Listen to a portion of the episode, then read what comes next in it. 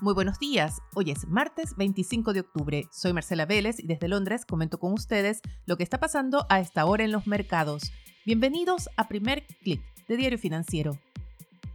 Bienvenidos, antes de comenzar con la información de los mercados, un servicio público.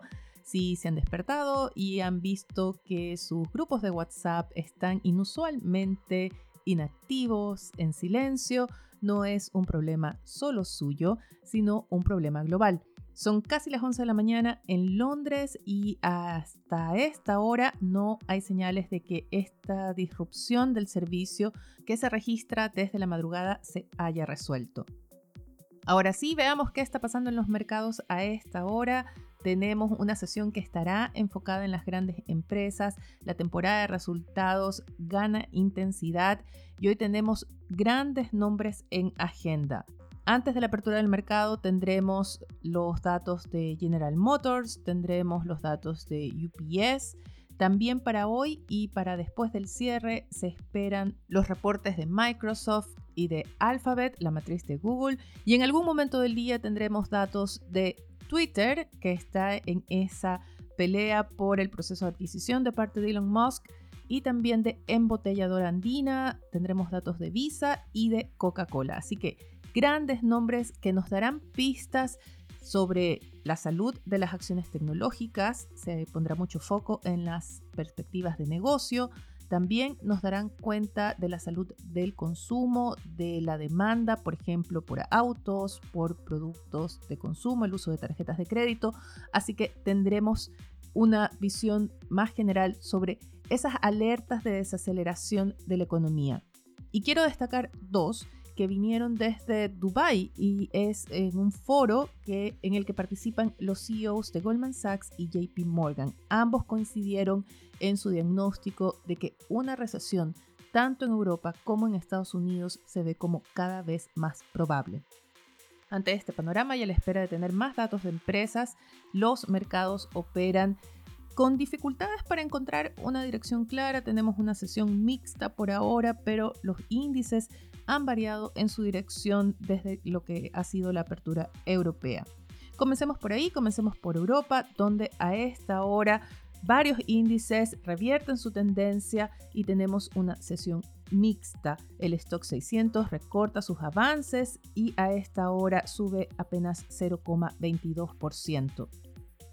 La sesión europea esta mañana está marcada por los resultados de grandes bancos. HSBC, que anunció, sorprendió al mercado con un cambio de su jefe financiero que se perfila como sucesor para convertirse en el próximo CEO del Banco Británico.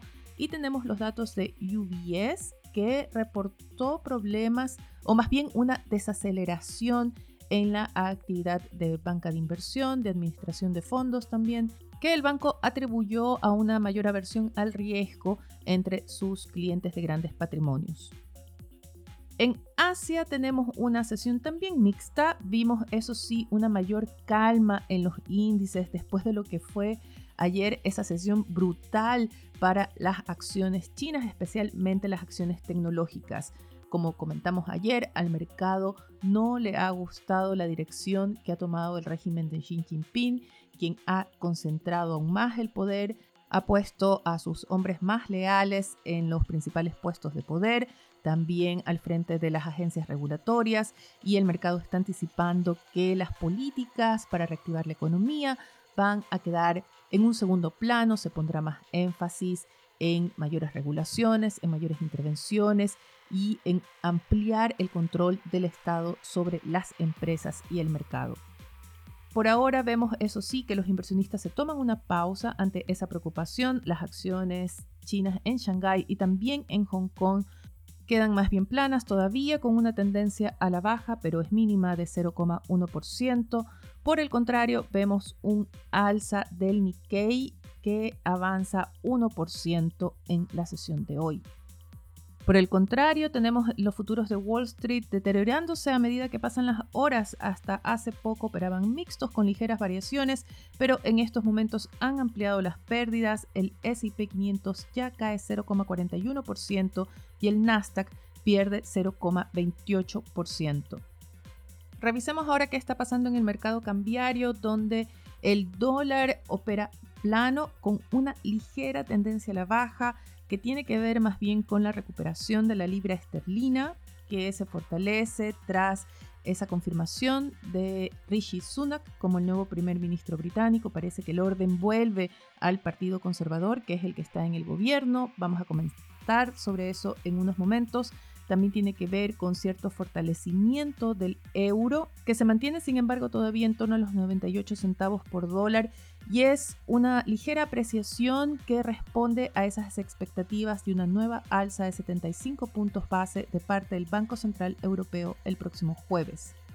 Sin embargo, todo apunta a que la fortaleza del dólar continuará, se sigue todavía anticipando un mayor ajuste monetario de parte de la Reserva Federal comparado al Banco Central Europeo. Una nueva encuesta de Reuters anticipa que los inversionistas ven que la tasa de interés de referencia de la Fed llegaría a un pic de 4,5 o 4,75% en el primer trimestre del próximo año.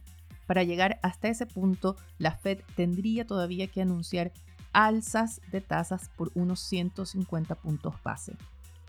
Así que el dólar continúa con esas perspectivas de fortalecimiento. Esto está afectando a las materias primas que además se ven golpeadas por esas expectativas de desaceleración en China. El cobre pierde a esta hora 0,83% en Londres, es una nueva caída y ayer vimos cómo las caídas del cobre están afectando al tipo de cambio en Chile, que bordea ya los 990 pesos y hoy es una nueva sesión de pérdidas a las que se suman también otros minerales, otros metales. Por ejemplo, el mineral de hierro pierde esta mañana 2% y cae a su menor nivel desde noviembre del año pasado. Quiero hablar ahora de otro mineral y es el litio. La portada de Diario Financiero da su titular a el despliegue que están realizando las empresas de litio en Chile para agilizar la explotación del material. No se trata solamente de iniciativas en el país, ya sabemos que Argentina y Bolivia también están muy activos tratando de desarrollar, de acelerar el crecimiento de su industria de litio. Vemos también en Europa hay una primera mina europea de litio que se abre a bolsa a través de una fusión con una SPAC. Les quiero recomendar además que no se pierdan en la edición de hoy de Diario Financiero la amplia cobertura que ha realizado el diario respecto a cuál es el estado de las diferentes reformas que está por presentar el gobierno. Tenemos una reforma tributaria en trámites, también tenemos la reforma previsional. Ayer ya la vocera del gobierno anticipó que la reforma termina con el modelo de las AFP. Revisemos ahora lo que tenemos en agenda para hoy. En la región tendremos datos de inflación en Brasil. Mucho ojo con Brasil. No se olviden que este fin de semana tenemos la segunda vuelta electoral. Como les decía, el mercado está atento a los resultados de empresas. Wall Street también pondrá atención a los índices de precios de las viviendas en Estados Unidos y al índice de confianza de los consumidores.